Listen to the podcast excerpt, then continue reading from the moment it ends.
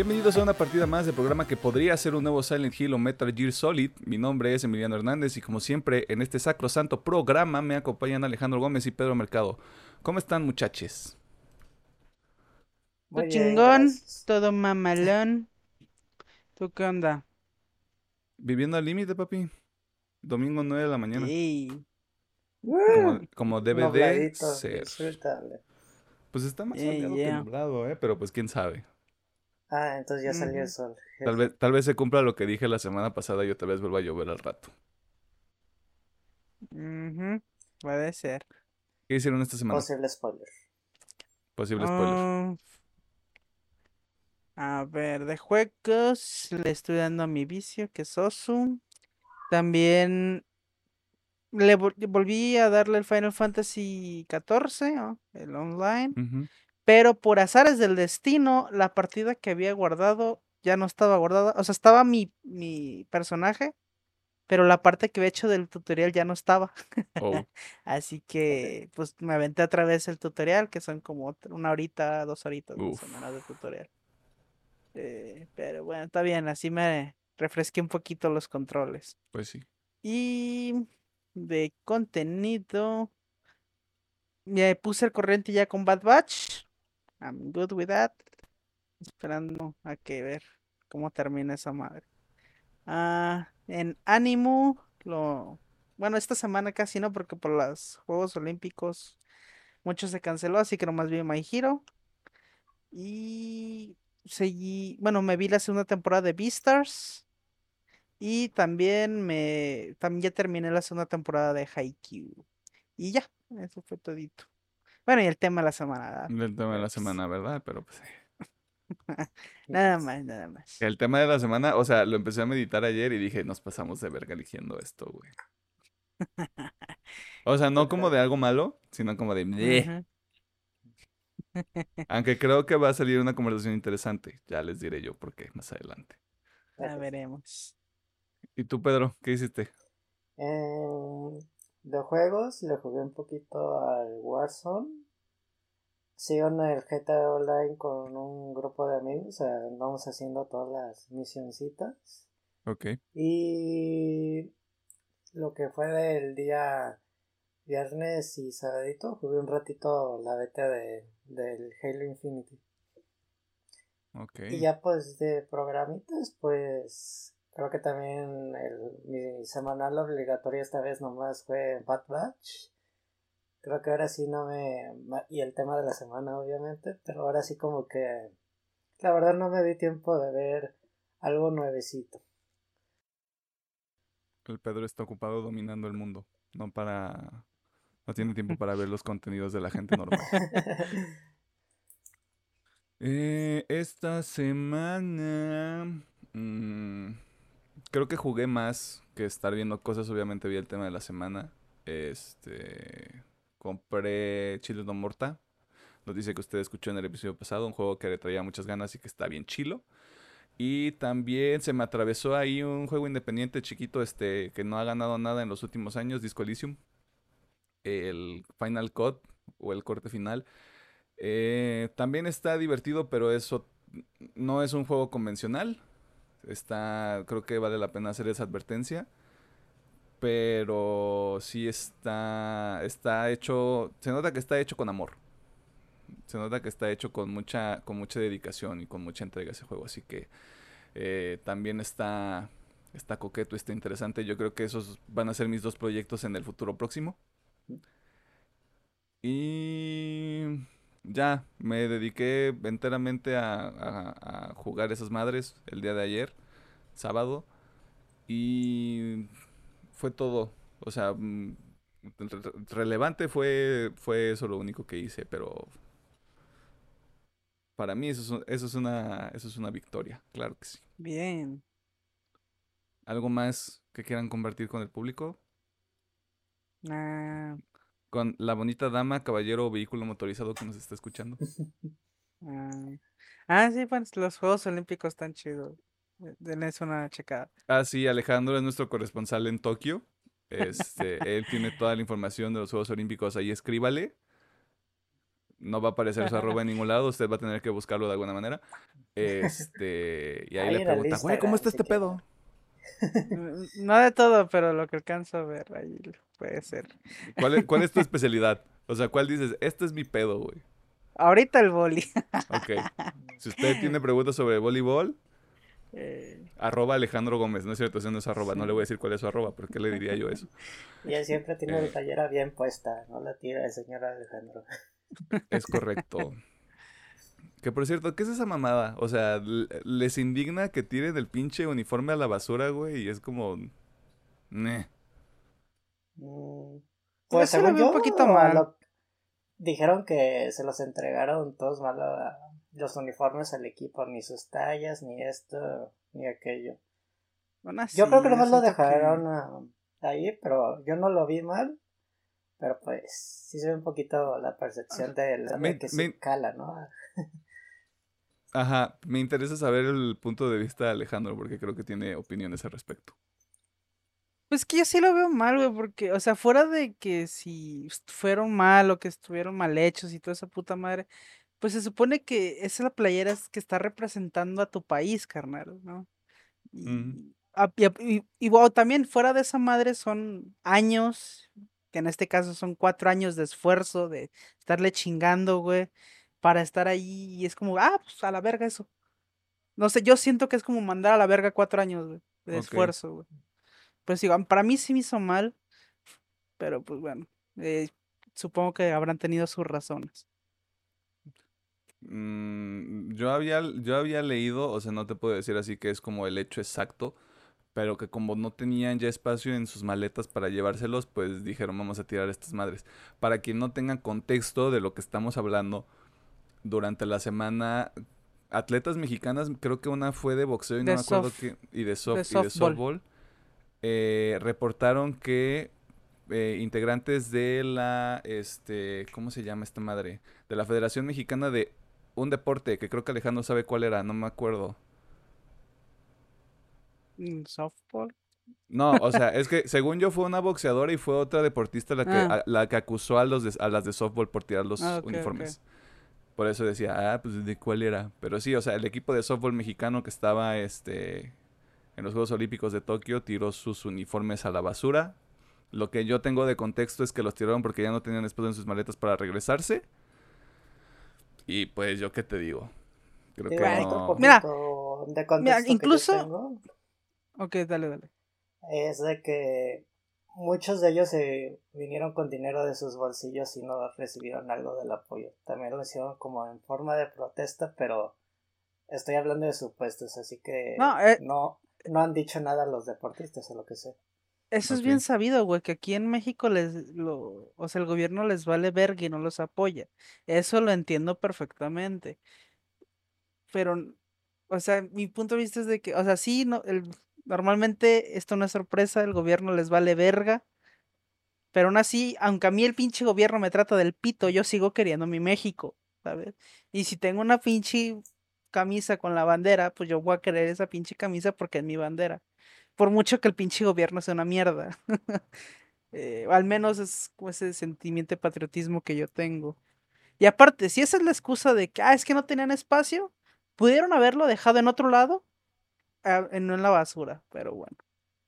Es lo que... Sí, cre- creo, o sea, creo que ese punto es bastante válido porque lo, lo preguntaba, no sé si se los preguntaba a ustedes o a alguien más, pero se me hace bien extraño que cuando hay Juegos Olímpicos lo principal es que el equipo de fútbol se traiga una medalla, güey. Pero todas las demás disciplinas como que valen pito, a menos de que ya haya un representante que haya ganado una medalla, como como los que son clavadistas, los que, los que, los o las que han ganado medallas en taekwondo, que son así como figuras que dices, no mames, es que este vato ganó una medalla, güey, es la pura verga, güey. O sea, a, a menos de que no ganes una medalla, no te conviertes en una figura, al menos aquí en México. Lo cual sí está Yo medio creo- cutre.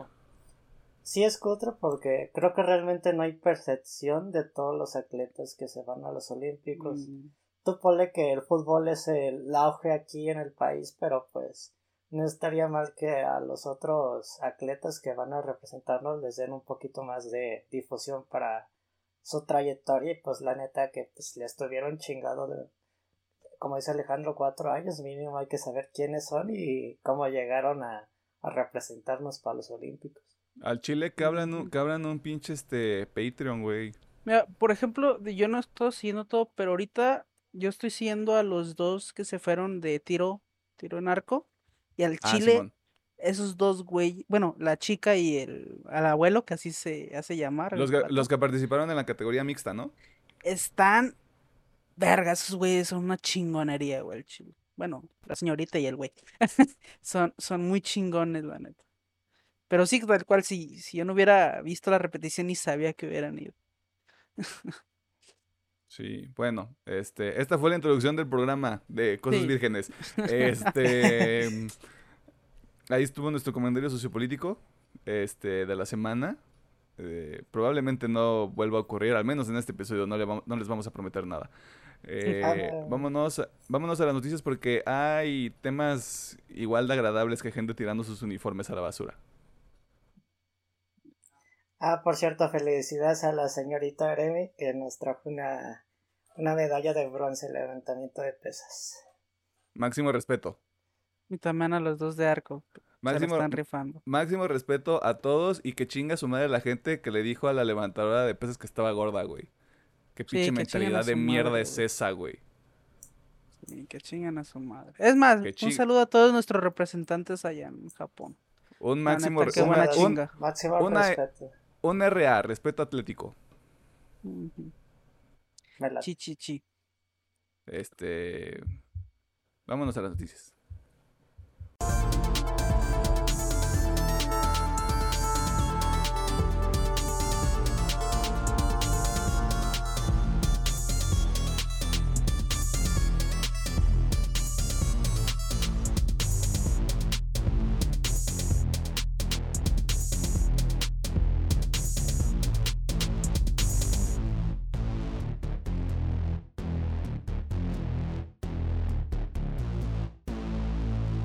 Nos encontramos en la sección de noticias donde te ponemos al tanto de las cosas más interesantes que suceden en el mundo del entretenimiento, la cultura popular y demás cosas ñoñas. Y para comenzar esta semana vamos a retomar el caso de Activision Blizzard, porque hubo un movimiento en ese frente desde mensajes y posicionamientos de los altos mandos de la compañía, así como más información por parte de ex empleados y otras cosas horribles que suceden al interior de esta empresa y que tal vez aún suceden. Pedro, ¿qué nos puedes compartir de este nuevo basurero en llamas que se llama Activision Blizzard? Siguiendo el seguimiento de la historia de la, de la demanda contra Activision Blizzard, se destaparon varias cosas a destacar esta semana. Eh, algo a relatar que es importante, más de 200 empleados tomaron toma de protesta por sus derechos. Me alegró mucho de que se estén pelea se esté peleando por eso y otras empresas de videojuegos los apoyaron y más que nada desarrolladores del mismo de estado de California pero se revelaron todas las prácticas basuras y horribles que hacen ciertos empleados de esta empresa. Hasta el mismo hecho de tener gremios o ese grupos eh, de personas que entre ellos mismos se ayudaban para evitar demandas y mantener en silencio todo lo ocurrido en esta empresa. Entre lo más notable se habló de ciertas habitaciones donde llevaban a las chicas a acosar entre cámaras en los baños de las chicas, acoso extremo y también por parte de los CEOs se destaparon varios sus trapitos sucios, lo cual nos dice de que esta empresa está eh, es un basurero en llamas y lleno de una asquerosidad de personas y de muy malas personas. Pues así que personalmente creo que con esto Blizzard también se pronunció de que eran cosas exageradas, así citándolos, por lo cual llevó al enfurecimiento de los empleados y del medio. Y ahorita se está teniendo una lucha total y ojalá que ganen todos los empleados y las personas que terminaron en algún suceso involucrado de, de estas prácticas horribles. Y Blizzard posicionándose como la empresa más horrible tal de los videojuegos para trabajar posible. Destronando a, destronando a campeones de años pasados como EA. O sea, EA era caquita porque tenía malas prácticas en el lado económico, güey. Nadie, no sabemos si hay situaciones de este tipo en EA y ojalá no las haya, güey. Pero qué verga. Ellos y Ubisoft son los que. Pues, manito, que Que por cierto, el hecho de que Ubisoft dijera, apoyamos a la gente de Activision Blizzard, no sé. A mí. Mm, me parece como de, oye, brother, tu barco también se está quemando. Si nos unimos juntos, ¿qué te parece? Ajá, o sea, es como de, no lo hagas, o sea, enfócate en lo tuyo. Eh, lo que decíamos la semana pasada, fuck, Activision Blizzard. me, gustaría rescatar un poquito, eh, de hecho, shout out para los gordos, que digo, no es sorpresa que al menos dos tercios de este programa son fans de ellos. Estaba viendo su podcast y comentaron algo muy, muy cierto de... Al final nunca termina pasando nada. ¿no? Al final simplemente son multas, se pagan las multas y pues el daño se queda ahí y muy probablemente se siga repitiendo. Y algo que me gustó mucho que ellos dijeron es que se puede hacer uno como usuario ante estas madres, ¿no? Y podría ser una respuesta sencilla para algunos, pero creo que es algo un poco complejo, porque bien lo mencionaban ellos, de si decides dejar de dar el apoyo a cualquier juego, cualquier de esa mierda, pues también te estás llevando de encuentro a gente que, pues, a desarrolladores, pues, que ni ellos no tienen nada que ver en este pedo. Pero, pues sí, digo, e, es como que mi punto de, ¿qué podemos hacer nosotros como, pues, consumidores? Para también demostrarles que pues está de la verga lo que están haciendo. Eh, yo por mi parte eh, tenía instalado el launcher de Activision, dije, por si algún día me cambio de tarjeta de video, jugar Warzone, los mandé a la verga, ya está desinstalada esa madre. igual con Ubisoft también tenía instalado Ubisoft porque me habían regalado unos juegos, también los mandé a la verga.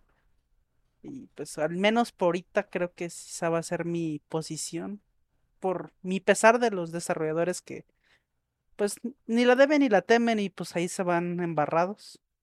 Pero yo creo que sí, yo voy a dejar de dar mi apoyo porque sí está de la verga.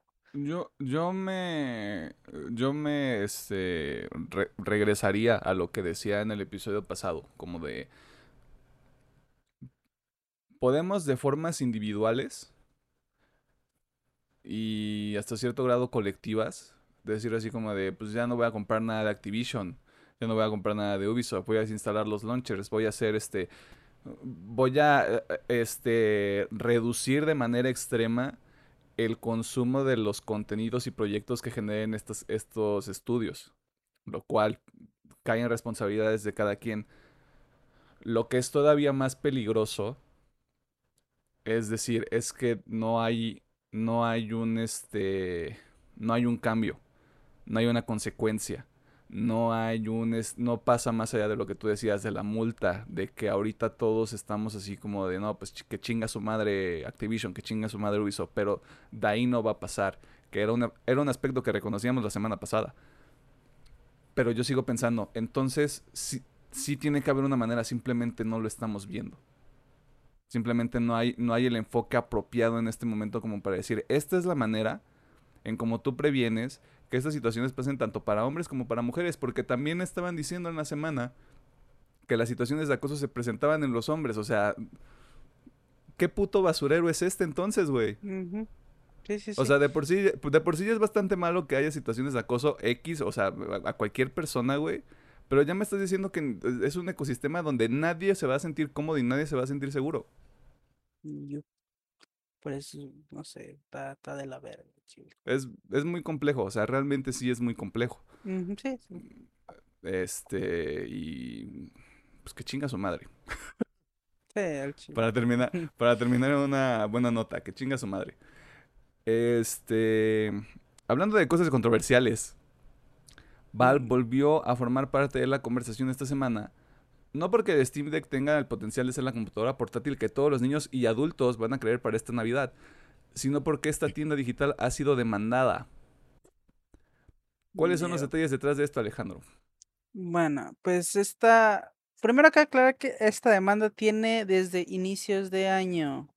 eh, ya que Valve fue demandada por Welfare Games, estudio del título Overgrowth, que yo no lo ubico, así que si usted lo ubica, me comenta de qué chingados va ese juego.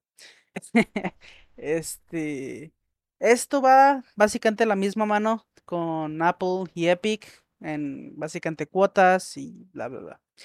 Pero bueno, el estudio arremete contra Valve por sus políticas que evitan que los desarrolladores vendan sus juegos a menores precios en otras tiendas que no sean Steam o en sitios de venta de claves, por ejemplo, en EVA y todas estas madres de claves. Eh, y también, este, Wolford Games cree que la comisión de 30% que se queda en la empresa es injusta.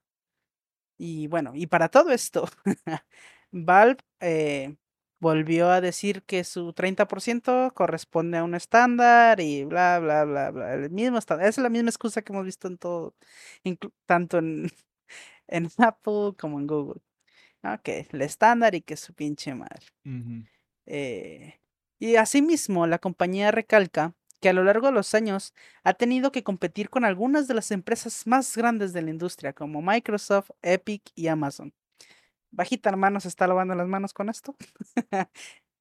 este, y también dice, el estudio proclama que Wildfire se equivoca al decir que son los dueños del 75% del mercado en Steam, ya que como acabo de comentar, y hay varias con, hay, otros launchers como lo son Microsoft, Epic Games, GOG, y pues que dice que eso le ha reducido Su eh, tajada del pastel. su tajada, pues sí. Y por último, un, un vocero dice, los, los demandantes no alegan conducta ilegal, daños para la competencia, poder de mercado o mercados antimonopolio, aparentemente sostenibles para dos productos separados. Más bien atacan un servicio popular integrado que los consumidores valoran en un mercado competitivo. Y pues, O sea, somos, ya. la, somos la verga, güey. Este vato no es la verga y por eso me está tirando caca. Mm. Básicamente es, son lo mismo que he dicho desde que empezó la guerra con Epic. Básicamente es la misma letanía que traen.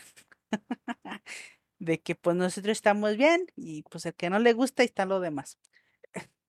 Yo personalmente sí me gustaría que cambiara un poquito la, la mentalidad de la gente de Valve. Al menos con el con el, el 30% que se llevan. O sea, sí, estaría chingón que le bajaran. Venden tanta mierda que al chile, no mames. Es mejor tener contentos a los desarrolladores que a otros güeyes. Y en cuanto a monopolio, yo al chile no estoy tan de acuerdo. Como digo, hay tantos launchers. Ahorita Epic tiene buena fuerza. Microsoft Store con el, con el Game Pass también está agarrando fuerza. Está GOG, que sí, no son tan populares como Steam, pero pues ahí están, güey. Pero están haciendo la lucha. O sea, sí están demostrando que las cosas. Sí se puede tener otro storefront. O sea, se puede tener otra tienda ahí. Sí, sí, sí. A ver qué, qué sucede con ese cotorreo. Mm, mm, Me parece una batalla cuesta arriba para el estudio, pero quién sabe. Hemos visto cosas más raras. Sí, sí. Y siguiendo en el tema de los litigios, durante la semana se reveló que la actriz Scarlett Johansson estaría pensando en demandar a Disney debido al lanzamiento híbrido de la cinta Black Widow, la cual se estrenó a inicios de este mes y sobre la cual hicimos un episodio que usted puede ver en este momento. El principal motivo detrás de esta demanda es obviamente el cochino dinero, ya que de acuerdo a la información que ha sido publicada hasta este momento, Disney le habría garantizado a Johansson que la película sería estrenada únicamente en cines. Esto es importante ya que el contrato que la actriz firmó con la Casa de Ratón estipulaba que sus ganancias iban a estar ligadas al desempeño de la cinta en taquilla, no lo que se generara a partir de la modalidad Premier Access de Disney Plus. Por lo que se estima que las pérdidas de Johansson serían de 50 millones de dólares. Como era de esperarse, Disney compartió un posicionamiento sobre el tema, explicando que se cumplió con cada uno de los puntos que se establecieron en el contrato, que la demanda no tiene fundamentos y que Scarlett es una persona horrible y desconsiderada que no piensa en los efectos que ha tenido la pandemia en la economía de empresas pequeñas como la nuestra. O sea, bro. Bro. Pequeña. se mamó. Vos- o sea, yo lo, yo lo dramaticé un poco, lo voy a admitir. Pero si es este, si es este pedo de. La, la demanda de la señorita Johansson muestra. muestra una desconexión o como un este. como falta de comprensión ante los efectos que ha tenido la pandemia por el bicho horrible. Y es como. Bro. Y este es un comentario que yo leí en internet. Tú estás abriendo tus parques de diversiones ya. ¿Cómo, cómo justificas eso? Los cruceros ya están también en Sí, marcha. yo, yo nada más dejo eso ahí. Dentro de este mismo orden de ideas, especula que Emma Stone, quien protagonizara la película Cruella, y Emily Blunt, quien participa en la, en la cinta Jungle Cruise, podrían seguir los pasos de Scarjo debido al estreno de ambos filmes en la plataforma Disney Plus. O sea, todo es el cochino dinero. Sí, sí, sí. Aparte, digo, es- es- no tengo la, los datos exactos, pero creo que a, Scar- a Black Widow sí le ha ido mal en taquilla, ¿verdad? El primer fin de semana, creo que fueron más de 200 millones de dólares en taquilla. No me acuerdo si nada más doméstico o también internacional. Ujú. Lo que sí pasó es que la segunda semana de, de estreno se cayó de manera ruda la, el ingreso en taquillas, güey, por el Mm. lanzamiento en Disney Plus. No, ok, ok. O sea, y a partir de eso fue como de, "Bo- bo- de, ¿qué está pasando aquí? Me estás viendo la cara. Lo cual yo entiendo. O sea, si te incumplen un contrato, pues ¿qué más, qué, qué más opciones te quedan, güey? Sí, sí, sí. O sea, Pero también es como, hija, te estás cagando en dinero. o sea, sí, pero pues, o sea, si lo bajamos a cosa un poquito más terrenal, se puede decir, pues ella hizo su trabajo y pues está esperando que le paguen por su trabajo. Claro. Aunque, No, o sea, pues, deja tú, deja tú el trabajo, o sea, las condiciones en las que tú dijiste que le ibas a pagar por su trabajo no las estás cumpliendo. Sí, sí, Eso sí se o entiende. sea, Que, que igual pudieron haber llegado a un acuerdo porque dices, güey, tenemos años de estar acá, eh, pues, compartiendo ahí. Pues podíamos llegar a un acuerdo y mira, ¿sabes qué? No nos fue tan bien en taquilla, pero pues suéltame Sí, un como- varito de acá, no sé. Como que, como que ahí hay algo que ninguno de los dos está reconociendo. Hay, hay algo ahí que no, o sea, que, que nadie revela, porque Disney, Disney es, Scarlett Johansson es una mala persona, y para Scarlett es como de, güey, tú no cumpliste con el contrato. pues, Ahí hay algo, hay una pieza que falta, según yo. En noticias que personalmente me causan tristeza y decepción, Horizon Forbidden West, secuela de Horizon Zero Dawn, ha sido oficialmente retrasado al 2022. Y para contarnos más sobre esto, vamos al otro lado del estudio con Alejandro Gómez, claro que sí. ay, ay, ay, no voy a repetir ese chiste. Eh. Ah, espero que lo hicieras, pero está bien. Haz lo que quieras, es tu Este, programa. Sí, bueno, igual, como hemos dicho, para el, ul- el único periodista que parece que sí hace su trabajo, Jason Schreier, MR. este, que como hemos dicho tres veces, periodista de, Bloomberg, mediante una aplicación en la misma página de The Bloomberg, dio a conocer que hay un rumor, que esto me gusta eh, recalcarlo muy bien, hay un rumor de que, como dice Emiliano, eh, esta, esta secuela del juego de Horizon esté retrasado para el siguiente año. Em, en la publicación que hace Schreier da muy poquitos detalles, simplemente se hace mención de que un, un informante le confirma supuestamente de que sí está confirmado y que Sony ya tomó la decisión. Así, o sea, Schreier dice, ¿sabes qué? Este pedo ya está retrasado. Sony ya tomó la decisión. Pero de momento Sony no ha confirmado ni desmentido nada. Incluso el director del juego hace, creo que un mes, dos meses, salió a decir que si el juego estaba pues bien y que querían sacarlo eh, pues a finales de año y todo ese pedo. Pero como decimos, ahorita es un rumor. Pero bueno, según los huevos del señor Schreier, que sí, ya, ya está retrasado. Pues es este. Sería una situación medio incómoda. Porque tendrías dos títulos grandes para lanzar en 2022 y lo más probable es que los quieras lanzar en los primeros cuatro meses. Sí, sí, sí. Hablando específicamente de Forbidden West y de Ragnarok. Yes. Yo creo que Ragnarok lo van a dejar para final de año. Del 2022. Mira, Pedro, no voy a caer en provocaciones. Este. A ver qué sucede. Eh, a ver qué sucede. No voy a, no voy a dar pie a tus especulaciones que solo buscan dañarme y perjudicarme todavía más. Yo digo, estoy hablando de una posible realidad, no por ser ojete. No te estoy preguntando, papito. Para la gente que no esté cachando, esto es pura mamada, ¿eh? Porque luego va a ser como de, ay, que cuánta agresividad, Dios mío. Luego no aguantan nada. Y hoy inauguramos, y hoy inauguramos una nueva sección que se llama ¿Y si está chido o no está chido? Donde buscaremos compartir nuestras primeras impresiones de los títulos que podamos probar y que se encuentran en diversas etapas de desarrollo. En este episodio Pedro nos va a compartir su experiencia con la beta de Halo Infinite, que finalizó el lunes 2 de agosto, si no me equivoco. Hoy, hoy O sea, sí. se acaba, se acaba, se acaba mañana o se acaba hoy. El domingo o primero de agosto. Ok, entonces se acabó hoy el día que estamos grabando, que es domingo, primero de agosto. Eh, una disculpa si usted apenas se enteró de la beta. O sea, Ups, sí. Mira, si son fans, ya, ya, ya deberían haberse estar enterados. No Pero tiene- si tienes 14 años y tienes mejores cosas que hacer, güey, que jugar, pues no te enteraste. Pues sí, pero pues si son fans. Pero es que te estás obligado si eres fan. Ok, ese es otro tema. Pedro, entonces, ¿está chido o no está chido Halo Infinite? Eh, está muy chido. Te puedo contar que el primer día realmente no se pudo jugar por pequeños inconvenientes por parte del estudio que sí dieron un comunicado. Y a partir del el jueves en la noche se, se oportunidad de jugar el juego. Y mientras mis primeras impresiones es de que esta primera beta solo era jugadores contra bots. Y debo decir que estoy bastante impresionado con la inteligencia artificial de los bots. Además de que acabo de aclarar, es la primera vez que salen bots para el multijugador, de un multijugador para un Halo.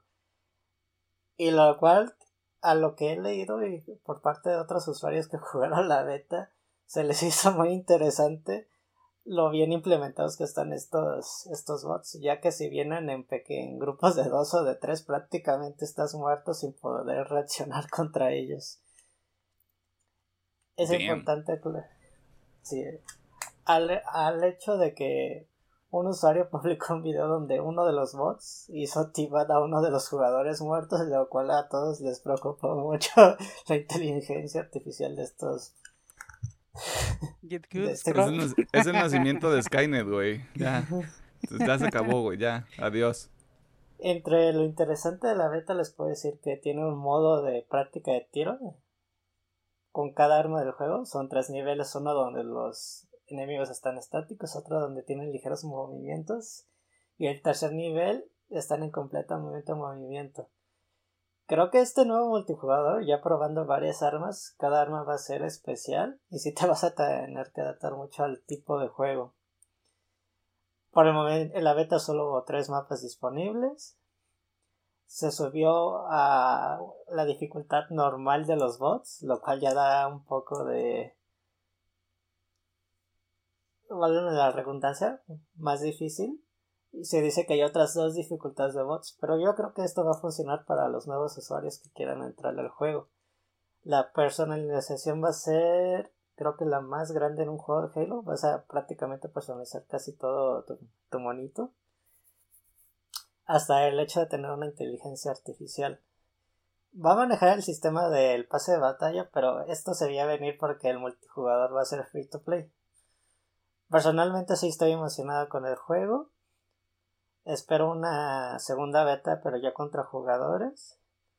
Y más que nada yo creo que va a ser para equilibrar a los bots y a las armas del juego. Porque yo creo que todavía le van a meter un poquito más de detalle, pero se ve que por lo menos el multijugador ya lo tienen listo para la salida de, de este año, siendo optimistas. No sé si se vaya a retrasar o la campaña también. Se va a retrasar, güey. No, va a salir en el 20 aniversario. No va a salir en el 20 aniversario, güey. Te lo estoy diciendo desde ahorita, güey. Sí va a salir. Prepárate, prepárate para estar decepcionado, güey. Hubo una vez. Podría haber habido una beta para otro juego, güey. Saldrá hasta el próximo año, yo nomás digo. ¿Quién sabe? ¿Quién sabe? No, o sea, qué chido. O, o sea, para la gente que tampoco esté como muy enterada del pedo y sobre el acceso a la beta, pues sí hubo mucha gente que se registró, ¿no? Y como decía Alejandro, pues o sea, mucha gente que ha seguido la franquicia desde, desde que inició, desde que empezó apenas la nueva trilogía que está siendo liderada por 343 343. Industries. Este no hay, hay mucho, hay mucha información todavía en el aire, o sea, no hay, no hay una fecha confirmada como tal. Pedro, como lo pudo haber escuchado, tiene esta, esta fe ciega de señora católica, pensando que para noviembre vamos a ver Halo Infinite. Ojalá y sí. O sea, sería muy poético, o sea, siendo también lo que podría ser la última entrega de la saga, que no creo porque eventualmente va a regresar de alguna otra manera. Eh, y a ver qué dicen, si es que dicen algo. O sea, todavía quedan. Ok, ya es agosto. Les quedan cinco meses para confirmar si lo quieren sacar este año. Lo pueden sacar el 31 de diciembre si quieren. Y técnicamente todavía sería este año. En los trailers de la semana tenemos un breve adelanto de la película de Jujutsu Kaisen 0. Si es Jujutsu Kaisen 0 me equivoqué. Sí. Ok. Anime que recomendamos en el episodio anterior y que funciona como una precuela para los eventos de la serie. ¿Me equivoqué o estoy en lo correcto? Correcto. Bien. Usted disculpe si yo tengo que estar preguntando estas cosas. Yo no soy tan letrado como estos caballeros. Marvel publicó otro avance para Shang-Chi, la leyenda de los 10 anillos, que se estrena a inicios de septiembre. Por otro lado, también se lanzó el primer tráiler oficial para la película Ghostbusters Afterlife, secuela de las cintas que se estrenaron en los años 80. También hay un vistazo a la serie de Chucky, una propiedad intelectual que ya deberían dejar en paz, pero cada quien tiene la libertad de su vida. Un papalote. También hay un trailer para la película House of Gucci, que sí estetosfera por la aparición de Adam Driver, también conocido como Kylo Ren, así como por la participación de Jared Leto, mejor conocido como Mobius. Y el Joker más reciente también. La productora A24 compartió un vistazo a su próxima cinta Lamb, que se ve mm, peculiar. Por último, se liberó un adelanto para el filme King Richard, donde se contará la historia de Richard Williams, bleh, padre de dos de las mejores atletas del mundo, Venus y Serena Williams. ¿Cuál es el trailer de la semana? Mm, Es que me Hmm. gustaron muchos, carnal. Ok, yo creo que me voy a ir por. Bueno, no es que. O sea, me gustaría decir Jujutsu, pero como solamente es un teaser así de. Sí, "Ah, o sí, sea, mira, aquí está el protagonista de la película. eh, ya, no, pero eh. está Yo creo que me voy a ir más por Lamp, porque. Aunque el pinche tráiler está bien difuso y realmente no sabes ni qué chingados va a tratar. El estudio A24 ha entregado varias películas de terror que sí me han gustado de las de estos últimos años, así que les voy a dar mi voto, mi voto de fe ciega. Y King Richards eh, se me hizo interesante. Como digo, creo que lo comentamos eh, el viernes. Espero que sea la redención de Will Smith de sus últimas películas que al chile a mí no me han gustado mucho. Del Escuadrón Suicida no vas a estar hablando, ¿eh? Sí. Mm, Yo voy a decir Red Richard. Porque Will Smith sí es buen actor. Yo creo que lo comentamos. No sabe escoger sus sus proyectos futuros. Porque realmente eh, sí es un actor de calibre. Pero pues. Como que. ¿Cómo decirlo? Ocupa meditar más sus decisiones. En qué películas va a participar. O tal vez le gusta andar en todo. También puede ser eso. Puede ser. Dije, ya resolví mi vida, pues voy a salir en todo lo que se me dé la, la pinche gana. Bueno o, Ya, o ya llegó, ya llegó a la crisis de la, de la mediana edad, güey. Ya voy a hacer lo que yo quiera. Chinguen a su madre. Ok. De todos los seres, nada más te quedas con el de Rey Richard. Sí. Wow. También, también iba a decir Jujutsu, pues One Piece. Altas, altas palabras. Eh... Chale. Me voy a quedar con el de Shang-Chi. Shang-Chi. Tengo hype moderado, pero. Este. Tiene, tiene potencial esa película. Y chingue su madre, güey. House of Gucci, aunque no lo vi. Es que ¿Qué te Gucci, güey, o sea, ahorita, Gucci, ustedes no saben, pero tiene su playera Gucci, tiene sus, creo que son Mi, que mi, ca- guaraches mi Gucci. cazador Gucci, mi bolsita Gucci, mi peine Gucci, güey. Yo, gu- Gucci, ¿cómo es? Gucci Gang, Gucci Gang, Gucci Gang, Gucci Gang, Gucci Gang. Yes. Se ve que esa película es como de Oscar bait. Yeah, could be, Así. yeah, yeah. Puro pinche nominado y ganador, güey, en esa pinche película, qué pedo. Y esto fue todo por las noticias de la semana.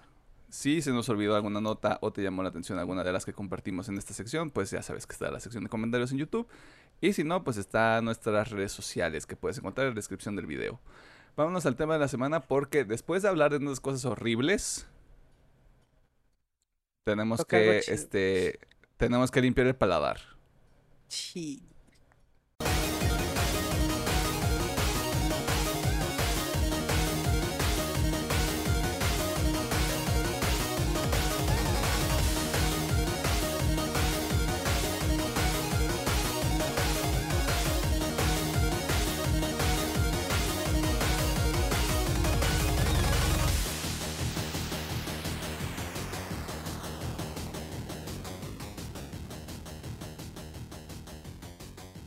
Nos encontramos en el tema de la semana y para este episodio nos volvimos locos porque vamos a hablar sobre El Camino hacia el Dorado, película animada de DreamWorks que se estrenó originalmente en el año 2000, maldita sea.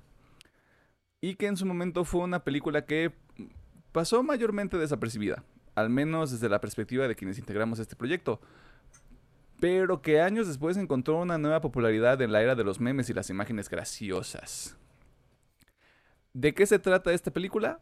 Miguel y Tulio son dos estafadores españoles quienes después de ganar por pura maldita suerte un mapa para la mítica ciudad de El Dorado eh, logran llegar este llegar llegar diagonal descubrir esta ciudad y justo al llegar ahí los confunden con dioses porque película animada tiene que ser película animada, ¿no? Miren. Esta es una película con una demográfica muy clara no hay muchas cosas que se puedan arruinar como tal, a menos de que usted no haya tenido la oportunidad de ver esta película. Le invitamos a que la vea a través de Netflix o la supercarretera de la información y después regrese para lo que serán aproximadamente 10 minutos, 15 de plática. Habiendo dicho eso, ¿cuáles son sus opiniones en general de la película? Ok. Ok, ok. Quien quiera, empe- quien quiera empezar, ¿eh? O sea, Ah, estoy, no, pensando, no se, pero no se ok. peleen. Pues a mí esta es de mis películas favoritas animadas, pero oh, también tengo que admitir que hay mucha nostalgia ahí involucrada, porque como dice Milena, esta película es del 2000, ya se imaginarán que uno estaba muy chavalón cuando salió esa madre. Eh, y yo, esta, esta película de niño la repetía mucho, mucho, mucho, mucho, mucho. Era de las películas que veía casi una vez al mes. Porque me gustaba mucho. Y yo ya tenía muchísimo que no la veía, tenía como unos sus años, o sea, no sé exactamente cuándo, ya tenía sus años que no la veía. Y ahorita que la vi otra vez, me, me sigue gustando, la sigo disfrutando mucho. De hecho, estaba, estaba carcajadas con algunas eh, madres, unas escenas. Pero siento que es mi lado crítico de que, ay, es como que esto ya no me gustó tanto.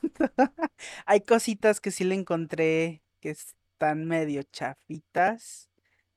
Lo personal a mí fue los musicales, porque a mí aquí me declaro eh, no fan de los musicales, no me gustan los musicales, no me divierten, en serio. Cada vez que hay un musical en cualquier película, yo, si estoy en el cine me aguanto, pero si estoy en mi casa le adelanto. Neta, no aguanto los musicales. Güey, es Mijares, güey. ¿De qué hablas?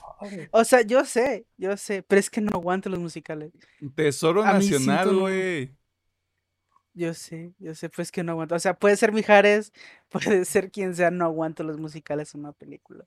Pero es más que nada mío, o sea, yo, yo soy el que no le gusta los musicales.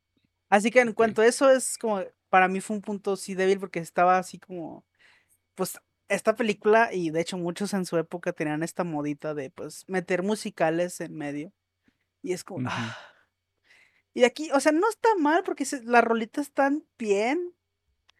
Y incluso la letra está así de, ay, mira, está, está bien hecho y todo este pedo. Pero yo en FIFA de, ah, ya me adelantaba los pinches musicales. Ya, ya se callaron. que- Ahora sí que sigue la Yo película. quiero, yo quiero hacer un pequeño paréntesis porque yo no me acordaba que empezaba con una canción. Ujú. Y yo era así como de, ¿esto era un musical? Y no me acordaba. Nah, pero no. Que, que no es, o sea, no, o sea, en su mayoría no es, o sea, como dice Alejandro, solo tiene como estos números nada más. Pero hasta ahí. Pero sí me sacó de Por onda. yo dije, ejemplo, yo no me acordaba que esto empezara así. Eh, Por ejemplo, por ejemplo, no sé, el Rey León, esa madre no es un musical, pero pues tiene sus, sus ahí. es un musical. Eh, pero sí, yo creo que en cuanto a cosas negativas, yo nomás pondré eso y lo de John ni siquiera lo voy a mencionar porque al chile es una película para niños. Al chile es una película para niños y esta cosa no, por ahí no se le ve. Así que en cuanto a cosas malitas más eso, los musicales que yo no, no, no puedo con ellos. De ahí más, damn. me gusta mucho esta película. Eh, la disfruto. Eh, yo siento que algo que sí le vi, que- no le vi de niño, es al menos cómo eh, quisieron eh, interpretar a los mayas aztecas. No se sabe que realmente que... Sí, o ¿Qué sea, no está muy claro como que, que, como de qué cultura. con qué cultura están representando. Ujú. Eh, yo creo que es un poquito más los mayas. Es, bueno, es una mezcla. Es una mezcla. Creo que es dos. mayas, ¿eh? O sea, Ahorita déjame ver si te lo puedo yo averiguar. uno- u- unos datos que me pasaron. Uf. Ok, ok. Y Ok. me gusta cómo hicieron esta de que algunos de los mayas, bueno, al menos la mayoría o aztecas, estaban obsesionados con el fin del mundo y con los dioses y básicamente pues por eso Cortés se los chingó. y también me gusta eso, o sea, cómo es este what if que hubiera pasado si en vez de Cortés hubiera llegado y nos los hubiera chingado, hubieran llegado otros dos pendejos antes, güey, ¿no? Eh, Sí, claro. Así que me me gustan esas dos visiones. Me, me gusta más este como es- esta representación de cómo estaban tan pues obsesionados, ¿no? Con sus dioses. Con más que nada con el con el apocalipsis. Es, creo, creo que eso fue lo que caché ahorita que me gustó más. Y de ahí en más, pues, ah, ¿cuál se llama? Miguel, Miguel, Miguel me sigue pareciendo mi favorito. Besto, besto personaje para ti. Junto con el caballo. Me encantan esos güeyes. Bueno, también el líder, aunque parece muy poquito. El líder de la aldea, que no recuerdo cómo se llama. El líder, máximo respeto. El. Simón. El del El meme. de los memes, exactamente, el de los memes. Yo cuando veía los juegos de los memes, así, Leonardo DiCaprio. That's the meme.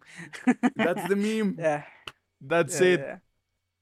Así que sí, sí, sí, sí. Es, es lo que ahorita eh, me gusta mucho. Y pues sí, en general me gusta mucho esta película. La comedia me sigue gustando, como digo, estuve carcajeado con esta serie, con esta película, perdón. Ok. Va, va, va, ¿Tú, va, va.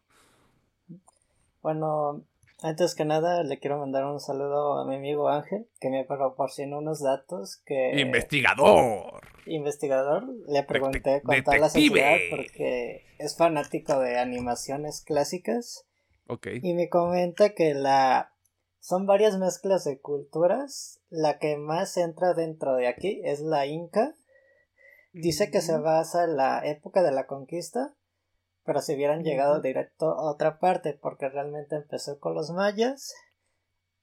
Los elementos mayas que tiene son las armas de los de los habitantes del Dorado. Sí, sí, sí. El juego de la pelota es tomado de varias culturas de, del occidente de aquí de, de México.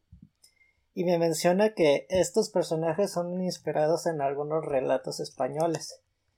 Que eh, también como dice Alejandro el Warit, si estos dos chicos hubieran llegado primero, pero se menciona que igual Miguel se enamoró de toda la cultura y de la gente del Dorado, pero Tulio se mueve al otro bando y terminó en una disputa de, de muerte entre, entre hermanos, me comenta. Oh, eso hubiera sido una mejor película, spoiler. y ya me recalca que Mosca todas las maravillas de, de nuestra cultura, tanto mexicana, Latinoamérica, de varios países, y que toda la flora y fauna trata más un poco de la selva amazónica. Y ya mencionando de los compositores eh, originales son Hans Zimmer y John Powell. Ah, sí, Hans Zimmer está ahí, güey, qué pedo. Qué pedo. Ellos hicieron las canciones y letras interpretadas por Elton John en inglés y en español aquí nuestro señorón Mijares que a mí en lo personal me encanta la música de esta película es de mis ah, yo dije mi mamá Mijares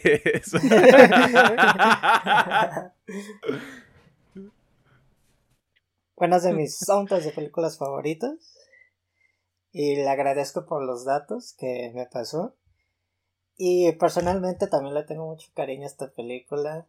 Me tocó verla en el cine. También la repetía mucho de niño. Mm, me identifico mucho con Miguel, pero a grado personal de la historia de estos dos amigos, como termina. Y pues tiene varios elementos que me gustan. La comedia me sigue dando risa. No sé si le han metido mano en los últimos años, pero cuando la vi en Netflix me quedé de...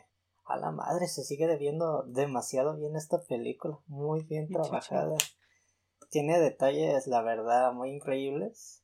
Creo que para el doblaje aquí en México, creo que sí es un... No es un gran detalle, pero se agradezca que Miguel y Tulio tengan el lenguaje español y acá la cultura del dorado si hablan como más mexicanos y los así por así decirlo te quedas de wow son pequeños detallitos que le dan más más favor a la película y que te termine por encantar más. Y dándome a aclarar que entendí otras cositas que no entendía de niño. Creo que el jefe siempre se dio cuenta de que Miguel y Tulio no eran dioses porque en una parte sí se lo recalca es Ah, los errores son de humanos, ¿no lo crees? Y nomás se queda volteando Miguel pensando de ¿por qué me dijo eso? Pero ¿cómo de pasar de dos estafadores que solo querían llevarse el oro? Uno se enamora totalmente de la cultura. Para él es un sueño vivir ahí. Y el otro quiere seguir con sus aventuras fuera del dorado. Y esto también me gusta como que... Y el este otro se enamora, pero de una morra. Ah, Personalmente es una gran película. Y pues vayan a verla a Netflix o, otra plataforma que tengan por ahí. Si es que está. Nosotros no apoyamos el uso de torrents, pero si usted es una persona que no se ve en la capacidad de pagar una plataforma de streaming, está bien. Nomás no lo presuman en internet, por favor. Ajá, nomás no así como de, ah, estoy viendo este internet, güey. soy, soy antisistema, güey. Nadie es antisistema, todos formamos parte de este sistema horrible. Eh, creo que voy a tener que discrepar con los dos. Y voy a, voy a dar un fundamento, principalmente para llenar la hora y media que tenemos que hacer de episodio. Me pasó algo muy similar con un juego que jugué hace muchos años. Ese juego era Devil May Cry 4. Para mí Devil May Cry 4 era la joya de la corona, era la cosa más impresionante que yo había jugado, porque lo jugué como a los 13 años o 14 años, no sé, y no sé por qué estaba jugando esa madre esa edad. Pasaron los años Y yo me quedé con esta idea de es que Devil May 4 es una verga, güey. Es el mejor juego que es uno de los mejores juegos que existe y de los mejores juegos que he probado. Tuve la oportunidad hace como dos años o un año de comprarlo ya en una versión para Play 4. Oh boy. La realidad le pegó bien duro ese juego, güey. Fue como de dura 10 horas, se repite, se repite básicamente todo lo que hiciste, reciclan un montón de elementos, o sea, bajó muchísimo la perspectiva, la idea que yo tenía del juego. Creo que me ocurrió lo mismo con esta película. Lo decía, lo decía Alejandro, como este tema de hay mucha nostalgia de por medio. Pero para mí, o sea, de las cosas, el humor, como la trama, ya fue como de, o sea, esto es todo. O sea, this is it. Entiendo, yo no soy la- yo ya no soy la demográfica para ver esa película, era una de las cosas que decía al, al empezar la sección. Pero sí fue como de, mm, podría ponerme, podría haber visto Bad Batch, por ejemplo, que todavía tengo que ver Bad Batch. Eh, eso sí, se ve de huevos. O sea, le tengo que reconocer esa madre. Se ve de huevos. Cuando entran a la ciudad y te cambia todo el pinche esquema, los pinches colores, todo vibrante, el oro, todo este ambiente como selvático, pero también toda la arquitectura y todo ese desmadre es como de, no mames, esto se ve súper cabrón. Pero para mí como que no, o, o sea, esa, esa cosa en particular no, no rescata toda la película, pues. Sí, es como... mm, la disfrutaba más cuando era niño y no tenía conciencia de otras cosas. Eh, estoy de acuerdo con que Miguel también... El, el viaje de Miguel es muy bonito, o sea, en la película. O sea, realmente es algo, es algo muy padre porque es como de, sí, vamos, sí, Tulio, yo te sigo, este, yo soy tu compinche y vamos a llevarnos el oro y la chingada. Que sea, que uno de los personajes tenga ese grado de, de acercamiento, también es como ese what de qué hubiera pasado si en lugar de nada más vamos a conquistar, vamos a ver de qué se trata todo este cotorreo. Y que para, para Miguel fuera como esta onda de, güey, es que la cultura está bien chida, acá se portan a toda madre, te puedes pasear encima de un pez, o no me acuerdo en qué se pasean. Este. a- Ajá, este, el, la- el juego de la pelota, como, to- como todo ese pedo, o sea, se, se- como que encaja muy bien él. Y también creo que sirve como esta metáfora de, como, como yo lo tengo en la visión de que siempre es el compinche de Tulio, como que Tulio es el líder, ya lo decían. Miguel nunca tuvo como este pedo de, es que nunca tuve que cuestionar o nunca tuve que, que ver qué pedo en otro lado, o sea, nunca tuve como esa capacidad de el libre albedrío. Y está padre que su viaje sea, sea ese como de, no, pues sabes que yo me voy a quedar, güey, porque está toda madre. Está bien chido. Cosa que se deshace en los últimos 10 minutos de la película sin ningún sentido, ¿verdad? Pero está bien. Voy a obviar esa parte que me cagó la madre también. Ya, soy un señor, güey. Perdónenme. Soy una persona horrible ya. Pero así es como yo lo veo. Aún así le diría a la gente que la Oigan. vea. Sí. Y ese fue el tema de la semana. No, es cierto. No, no sé si haya algo, o sea, que les haya gustado, que no les haya gustado, sobre lo que sí quieran profundizar un poquito más. Porque de nuevo, esta película es muy, es muy nivel que es muy superficial. ligera. Es que es muy ligerita esta película, tal cual. Una hora y media, menos. Hora y Menos si le quitas la música como Alejandro. Te dura una hora. O sea, me duró como 50 minutos. Pues sí, o sea, recalcar un poquito más lo que hice en la animación. O sea, ahorita decimos la animación se ve muy bonita. Imagínense cuando salió esa madre. Sí, güey. Tachas, güey, tachas. O sea, que tenía yo 5 o 6 años cuando vi esa madre, no mames.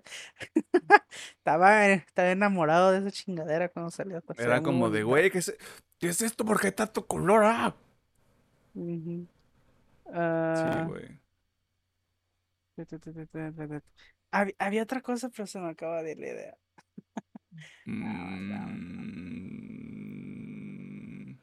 Creo que es importante recalcar que esta película monetariamente no fue bien recibida porque en este momento las animaciones 3D ya habían entrado en un auge muy cabrón por más que nada las dos primeras películas de Toy Story ya habían marcado la, la tendencia para Oh, este nuevo tipo de anime, de animación. Y ya no era tan cómo decirlo Ya no tan atractiva. Tan activa para los niños de esa edad, supongo. También me imagino que no tuvo un una buena campaña de distribución para promocionarla. Y eso en sí es triste, pero ya se queda como una joya de, de animación 2D que queda ahí en el bagaje de la historia que ya es más valorada ahora que cuando salió la película. Más que nada por los memes, pero sí. Sí.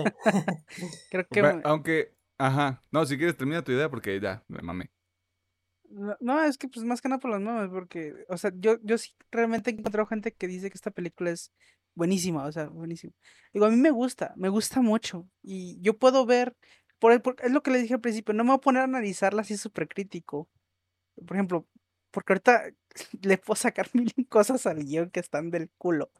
Pero es una película para niños, eh, es una película para niños, y su objetivo es otro completamente diferente, güey, al, al ser algo totalmente serio. Y, pero, o sea, realmente conozco gente que dice, es que esta madre es una joyita, güey.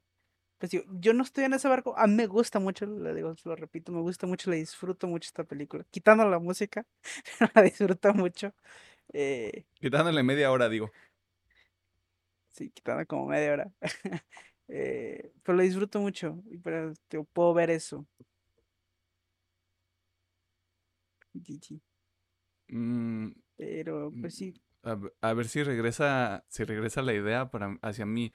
Eh, yo estaba pensando en... Ya, el dato que da Pedro, porque, porque sí es cierto, o sea, creo que Toy Story 1 salió en el 99 ujú, y creo que Toy Story 2 salió en el 2001 o 2002, no pudo ser no más allá de acuerdo, güey, 2002. Pero fue por ahí. Ahorita te lo checo. por ahí. Nada más en esos dos años se vio que el 3D mm, creció durísimo, güey. O sea, hay un, hay un abismo considerable en cuanto a la calidad de animación. Y si esta pinche, o sea, en realidad que una película como esta que, o, o sea, ahorita 21 años después de que salió, verga, güey. Este, todavía se vea muy bien. O sea, de seguro hubo algún ahí retrabajo para alta definición y la madre. Pero o- si hay, te digo, cuando entran a la ciudad es como de, "Ju- "Ah, esto está cabrón, güey. ¿Cómo chingados hicieron esto? Digo, Pero sí está, me- dale, sí está medio Acaba. culero que, que, que se hubiera hundido la película ya cuando el mundo se estaba yendo al, al 3D, güey, y ya Disney y Pixar estaba así como de, ya vamos a dominar el mundo. Y es que, digo, es la otra cosa, o sea, aparte de lo de la animación, que pues, ya se estaba yendo hacia el 3D, en aquellos tiempos Disney dominaba la taquilla, así que cualquier cosa de No me acuerdo exactamente, me acuerdo que esta película salió junto con una de Disney. Y pues Ah, obviamente se ve completamente opacada. No me acuerdo cuál fue. Eh, ¿Recuerdas si era 2D o 3D? no recuerdo el chile. O sea, solo recuerdo una película de Disney en ese momento. Ah, aclarando, Toy Story, la original es del 95 y la segunda es del 99. ¿Qué? Ok. Más viejas aún. Ok, ok. O sea, este- si están viendo el video en YouTube, están viendo cómo me está explotando el cerebro ahorita, güey. ¡Qué verga! No ve... ¿qué? Ya, no puedo, güey. Mi edad me está alcanzando. Güey, la película salió del año en el que yo nací. ¡Qué chingados! Yep. ¡Qué verga, güey! A ver, estoy tratando de rastrear el dato. Mm, mm, mm. Pues Bueno, la película que salió en el 2000 Bueno, hay varias. Está Fantasía 2000.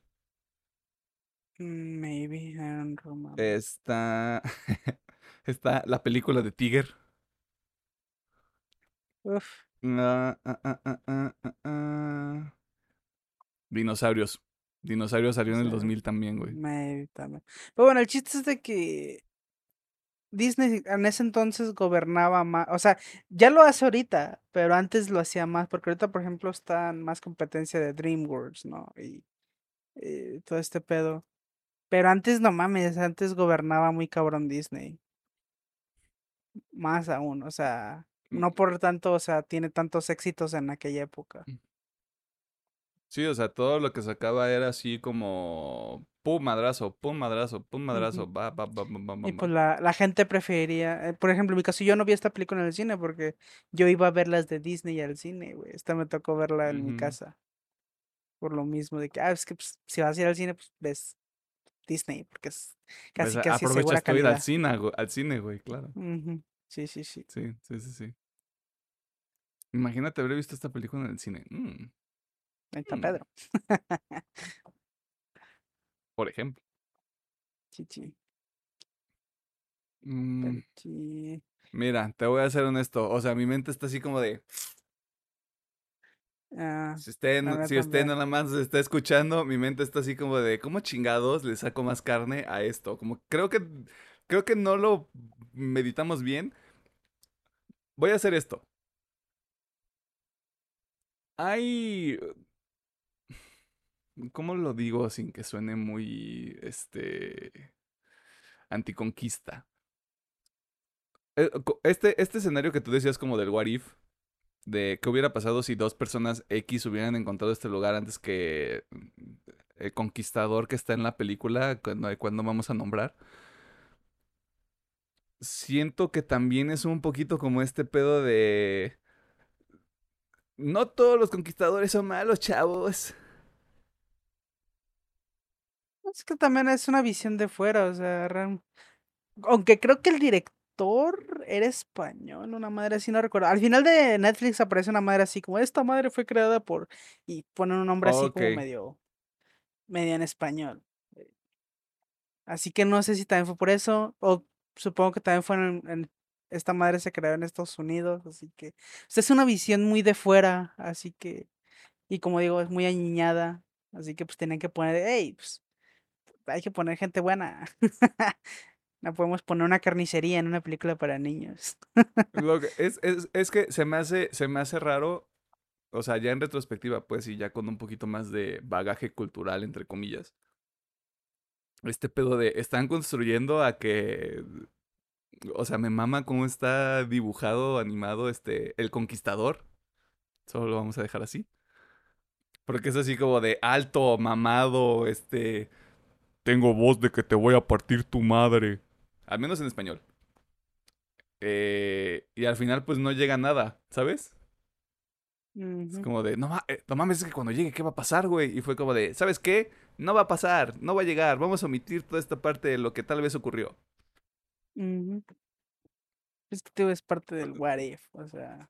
Ajá, o sea, mi mente también se, o sea, se piró a ese lado. O sea, así en automático, fue como de, ah, no sé, esto no... Ah.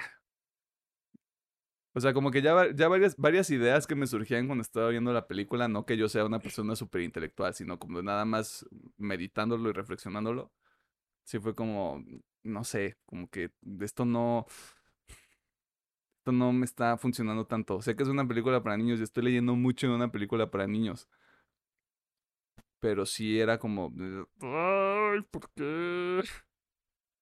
Ujú. ¿Por qué? Bueno, ¿Por qué de- estas ahorita decisiones? se me acaba. De hecho, ahorita me acabo de acordar. Otra cosita que a mí sí no me gustó. Y a lo mejor aquí sí me voy a echar algunos fans encima. Y es. Mm. A mí no me gusta Chell, el personaje de Chell. Y es como. "Ah", o sea, tanto Chell como su relación con Tulio me caga. No sé, no me gusta esa madre. O sea, entiendo que este, de, pues, dos interesados y pues terminan ahí, ¿no? Pero, eh, no sé, esos dos personajes a mí casi no me gustan. Es que para mí el general el conflicto entre Tulio y Miguel está medio baratón. no tan barato porque, o sea, esa madre, esa madre yo la he visto en helados, güey. O sea, una amistad que se pelea por un culito. Es real. he visto muchos que se han peleado por un culito. Eh, así, pero igual no sé, ay, como está en la película casi no me gustó porque... eh, En UPM decimos no a pelearse por otras personas porque primero no son su propiedad y segundo todo va a acabar mal. Continúa. chi, chi, chi. Pues sí, nada más eso, que no, a mí no me gusta mucho No, eh, esos pero es que- personajes. La manera, la manera en como. Ya, palabras de diccionario. La manera en como catalizan el conflicto. Este. No me gusta tanto porque es como de Tulio y, y, y Shell. Shell, no, no, o sea, no me acuerdo exactamente cómo se pronuncia. Es como de, sí, nos vamos a ir juntos. Y para Miguel es como de, ah, sí, ¿me vas a dejar por una morra? Está bien. O sea, como que, eh, que eso sea el detonante de conflictos y es como, mm, ah, podría, podría haber sido algo más padre, güey. Yo ahí lo veo más como que no es tanto que él se vaya, o sea, que, este- se vaya a ir con la morra, sino porque rompió el contrato. O sea, cuando haces un Ah, claro. contrato de bros, como esto es de bros, güey. Yo siento que es más de eso, de que es que rompiste nuestro contrato, güey. Referencia oscura, ¿qué es un contrato? Un contrato es un acuerdo que no se puede romper, que no se puede romper.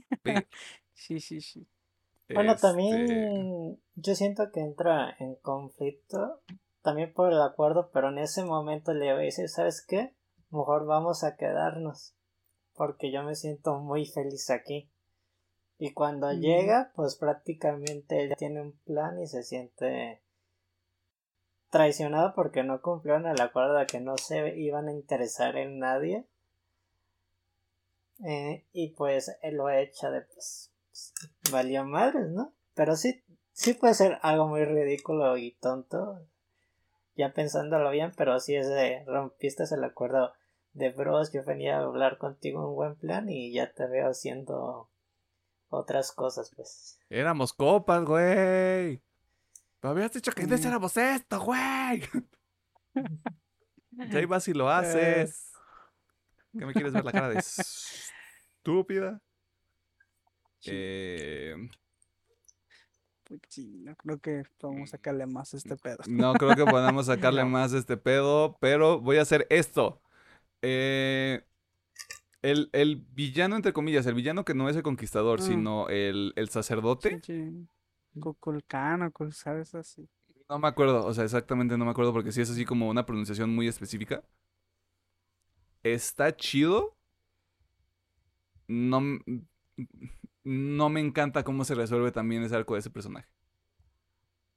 Sí, pues que está muy infantizado. o sea, este güey abarca la parte que yo dije que me gusta de cómo representan esta obsesión que tenían esta cultura, Ajá. ¿no? Por los dioses y por el apocalipsis. Esa parte me gusta mucho, ¿no? Y sí, obviamente la forma en que se resuelve el problema. pues ¿Cómo? sí, Tercer can. Ok. el cercano, ok. El buen can, vamos a dejarle. Este, pues sí, tío, se resuelve muy, muy fácil, muy añado. Pero pues también tenían un, una pinche esfinge ahí grandota. Eso está cabrón, güey. Pero sí está... eh. De nuevo, o sea, dos, dos de las tres partes que, con- que constituyen este pequeño programa que usted nos está viendo el favor de ver y escuchar, pues ya recom- la recomendó esta película. Le recomiendo esta película que puede ver en Netflix o en el internet, ahí en cualquier lado, no le vamos a Pero decir igual- dónde. Vaya, vaya con cuidado porque, again, nosotros dos tenemos ese factor nostalgia y puede que ese factor nostalgia pueda que la veamos con ojos bonitos todavía por ese factor nostalgia. Digo, yo admito que la película es buena. Yo me no incluiría es- también como en ese pedo de la nostalgia. Ajá. Perdón, continúa.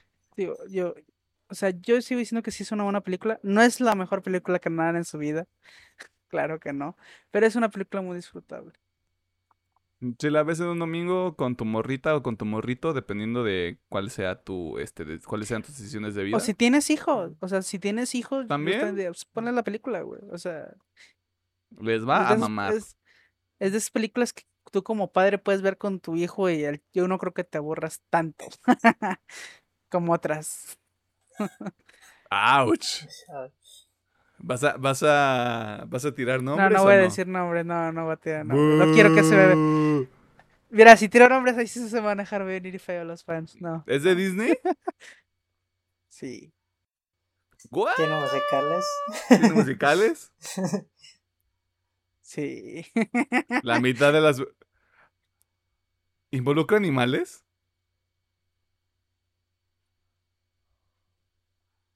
Kind of. Ok, entonces no es el Rey León, güey, porque sí dije, no mames, si No, va a no, decir el no. Rey León, este No vato mames, va- no. No mames. No, no, no. Mira, de hecho, de Kind Disney el. Rey León está acá arriba, güey. El Rey León está Ah, acá claro. arriba, papá. Y eso que es ¿Qué me dices. ¿qué me dices de live action, güey? No, live action no me gustó, güey. Es que le quitó la magia, güey. Él le quitó la Sí, magia. Debe claro. como un copy y paste. Porque paste. Ujú. No le agregaron Es- nada chido. Es que es un copy-paste, pero sin la magia, güey. pero no. Es más, chinga su madre. Si se me dejan ir, me dejan ir. A mí me caga Frozen. Uf. Me caga, me caga Frozen muy cabrón, güey. La Ah, detesto ok. muy cabrón. Ay, güey. Pero Frozen, digo, ¿a qué edad te tocó, güey? pero aún así la detesto. Hay, hay películas que me han tocado más viejo y me gustan más que esa chingadera, güey.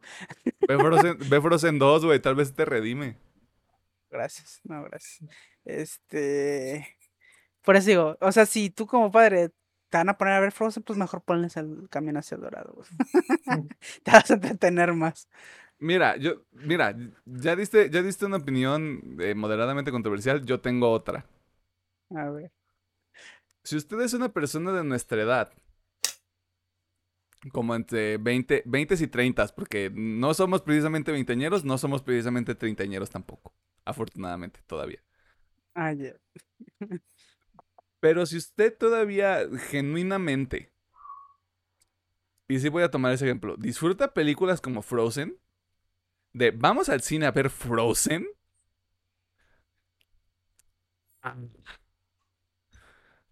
Hay mucha gente. ah, Yo conozco unos dos, tres. Em, ve anime mejor.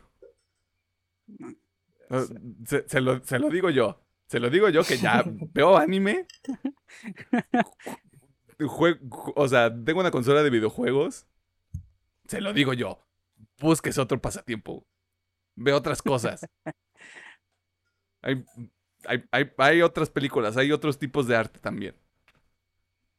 Porque hay gente, hay gente de lo decías tú, hay gente de nuestra edad contemporáneos. Es como de, no mames, güey, salió otra película de Disney, vamos al cine. Y yo así como de. No. Ojo, que hay buenas, güey. Hay buenas, güey. O sea, Ah, han no, salido no, o sea, buenas, güey. Indudablemente, güey. Pero hay otras claro que, que sí. hijo su pinche madre.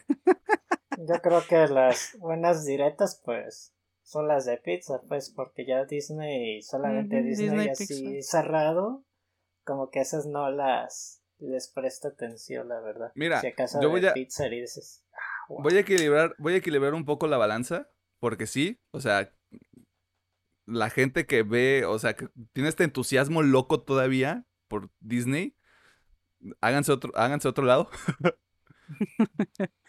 Pero por azares del, azares del destino, hace como tres o cuatro meses, no, no- sé, no sé si fue el año pasado, el, el- el bicho a- afectó toda mi co- este, conciencia espacio-temporal vi parte de Cars 3. Al Chile. Alta película, güey. Alta película, güey. Wow. O sea, ok, ok. está, está, está hecha de una manera muy específica donde vamos a ignorar lo que pasó en la 2. que bueno. bien. Y como que sí toma este, este approach de... "Re- Regresa a tus raíces, bro. Encuéntrate, Ujú. encuéntrate a ti mismo, güey. O sea, lo enfocan otra vez como en ese pedo del autodescubrimiento. Y eso está chido. Ok, ok. Así que no me odien gente que todavía tiene altos años y ve Disney. Simplemente no, No, digo, son, hay cosas, no son mi crew. hay cosas buenas, digo, Soul a mí me gusta bastante. Que Yo no he sigo visto diciendo Soul, que se por ro- ejemplo.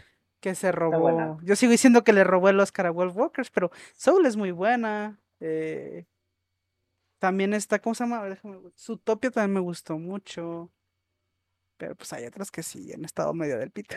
Su- Zootopia, Zootopia, por ejemplo, tampoco la vi. Recuerdo que la última película que fui a ver al cine de Disney, Disney Pixar, creo, ¿Toy Story? intensa, intensamente. Ah, entonces, entonces está en esa alta película. Sí, al- alta peli. O sea, no la volvería a ver, pero sí fue como de, wow, o sea, esto está... Qué cagado. Ujú. Qué cagado el, el Sí. concepto, qué cagada la ejecución y Bing Bong, llévala la luna por mí. No voy a llorar. Eh, pero sí, eso es todo. Ya nos hicimos harakiri con dos, dos, dos crews particulares de gente, nosotros dos. Eh, antes de que Pedro decida decir algo controversial como de viva el poder blanco, este, estas fueron nuestras opiniones sobre el camino hacia el dorado.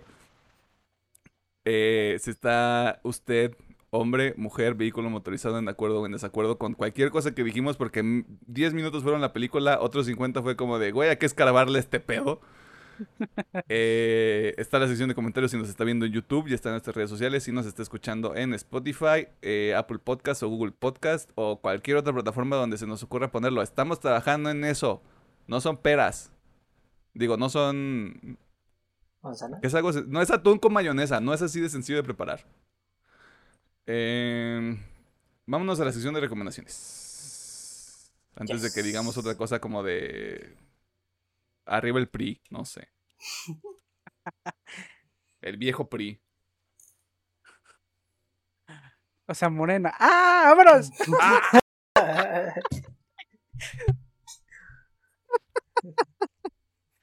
Vámonos.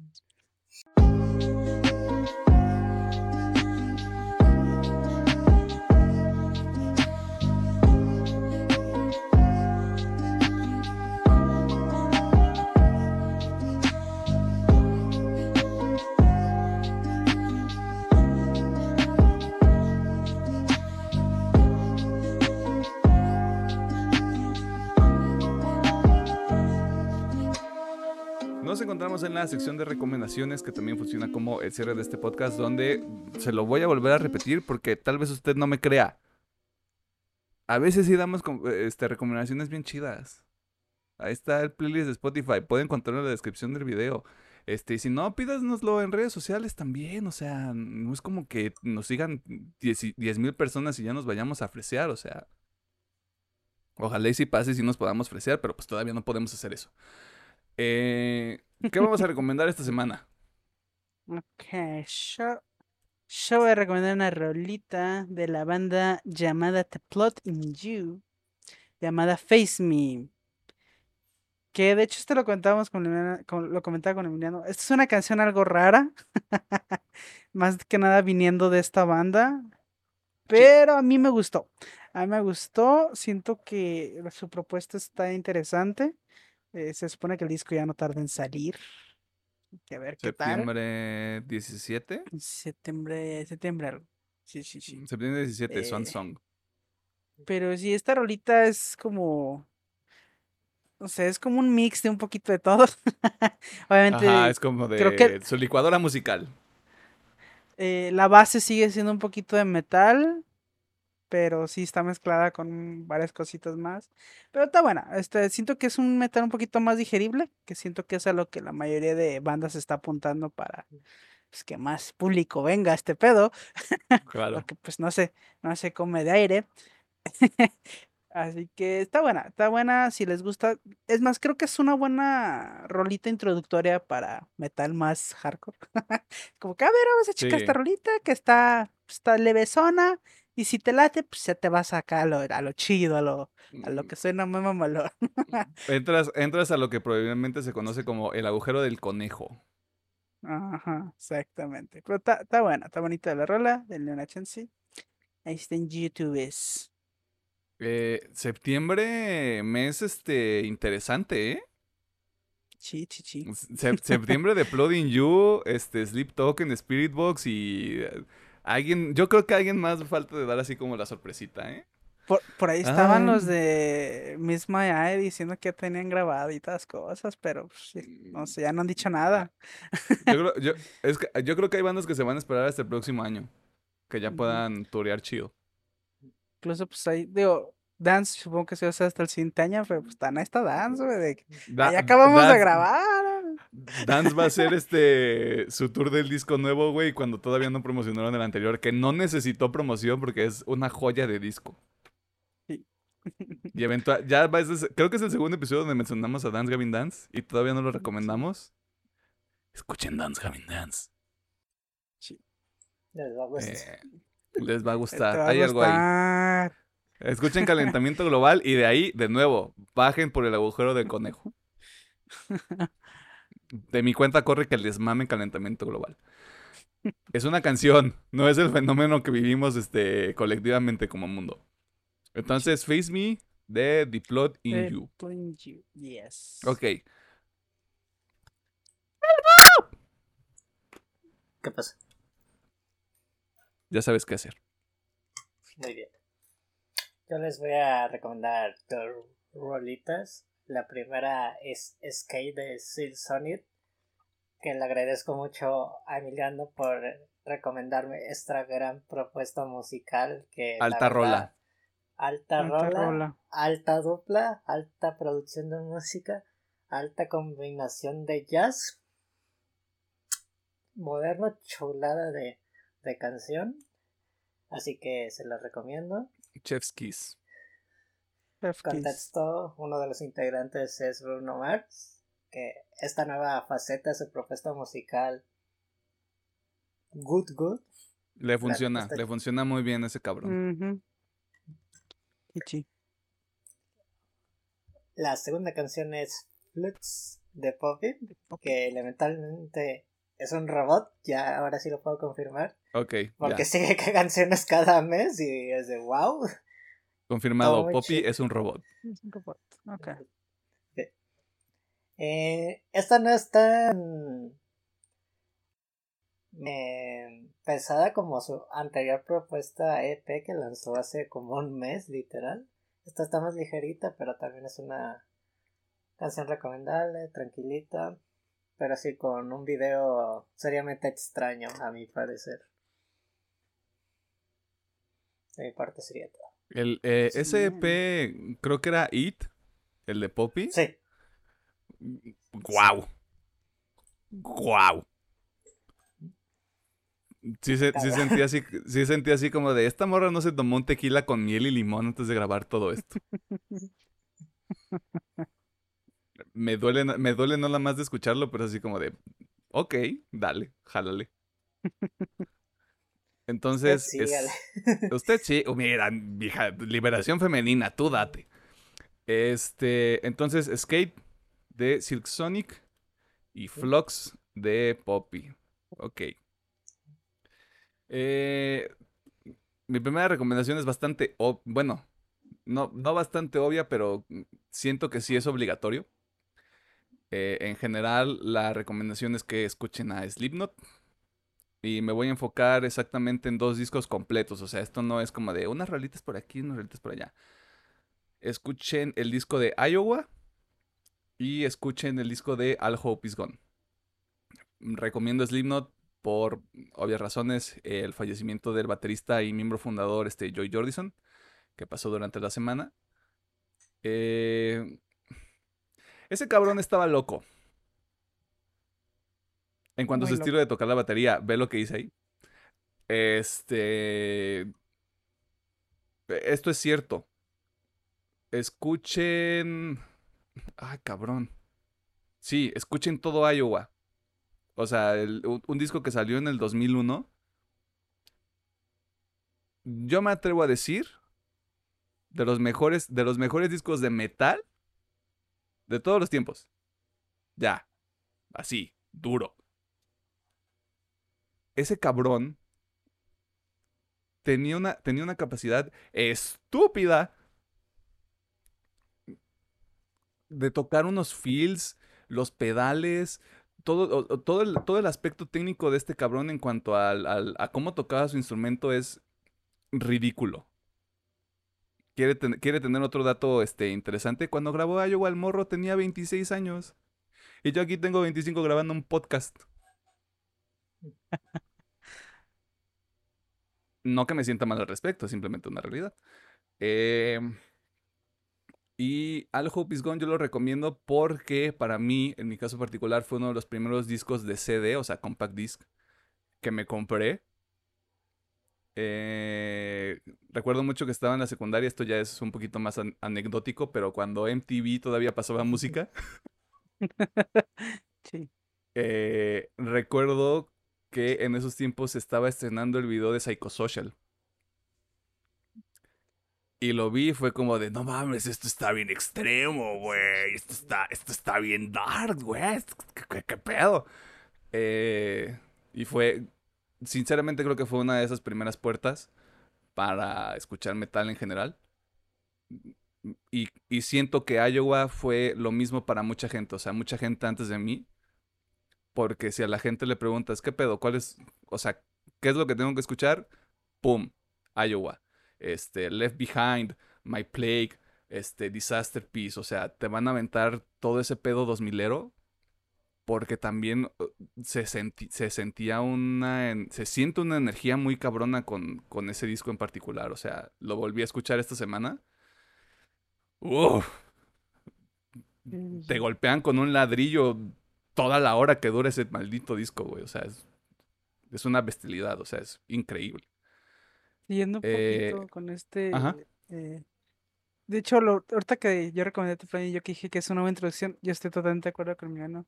Yo también entré al metal por Slipknot. Y digo, a mí me gusta mucho el Al Hobbies Gone, para mí es mi favorito, pero como dice mi es por la, es el que nos tocó.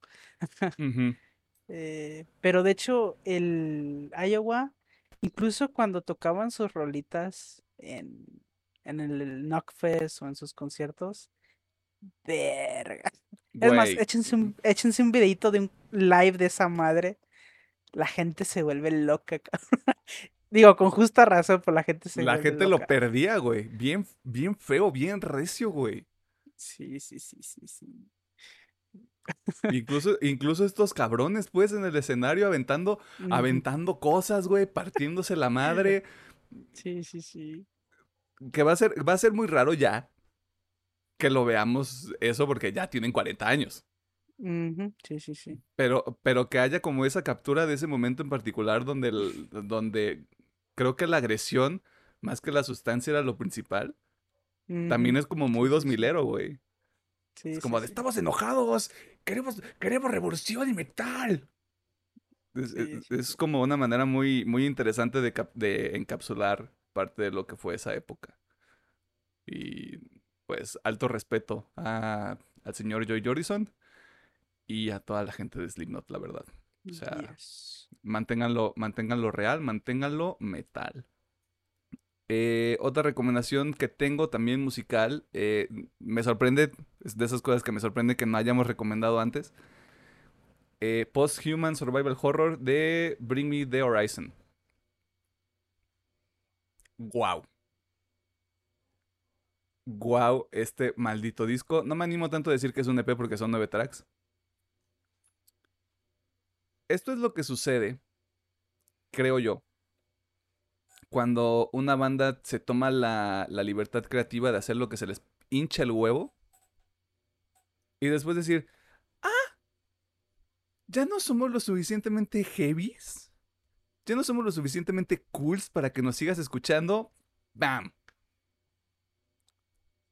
Un disco completamente accesible, creo yo con un grado de con un grado de agresividad que sí se va al Bring Me the Horizon de 2006, que si usted no sabe, no ha escuchado Count Your Blessings, wow.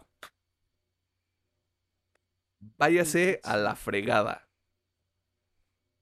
O sea, Count Your Blessings no es para todos, definitivamente no es para todo tipo de público, pero no, no, no, o sea, no. O sea, otro pedo completamente. No. Creo que ese es para un muy específico. Es como de, estoy en la secundaria y nadie me entiende tipo de gente. Eh, Posthuman es una, una colección y una demostración de todos los sonidos que ha tenido esta banda durante los 15 años, mm, 15 años, poquito más de 15 años que han estado juntos. Y con los cambios que han tenido, que han sido mínimos, la verdad.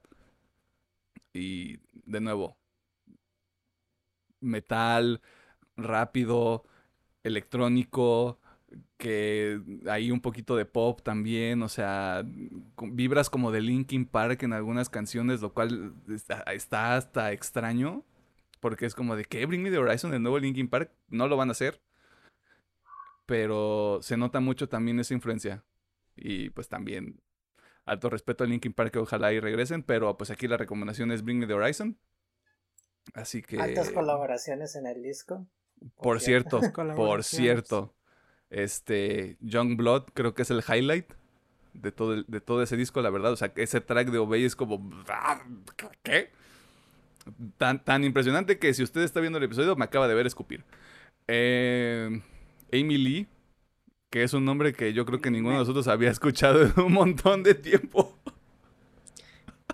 O sea, de, de estar, al menos para mí, de estar desaparecida, esa canción es de mis favoritas de ese pinche disco.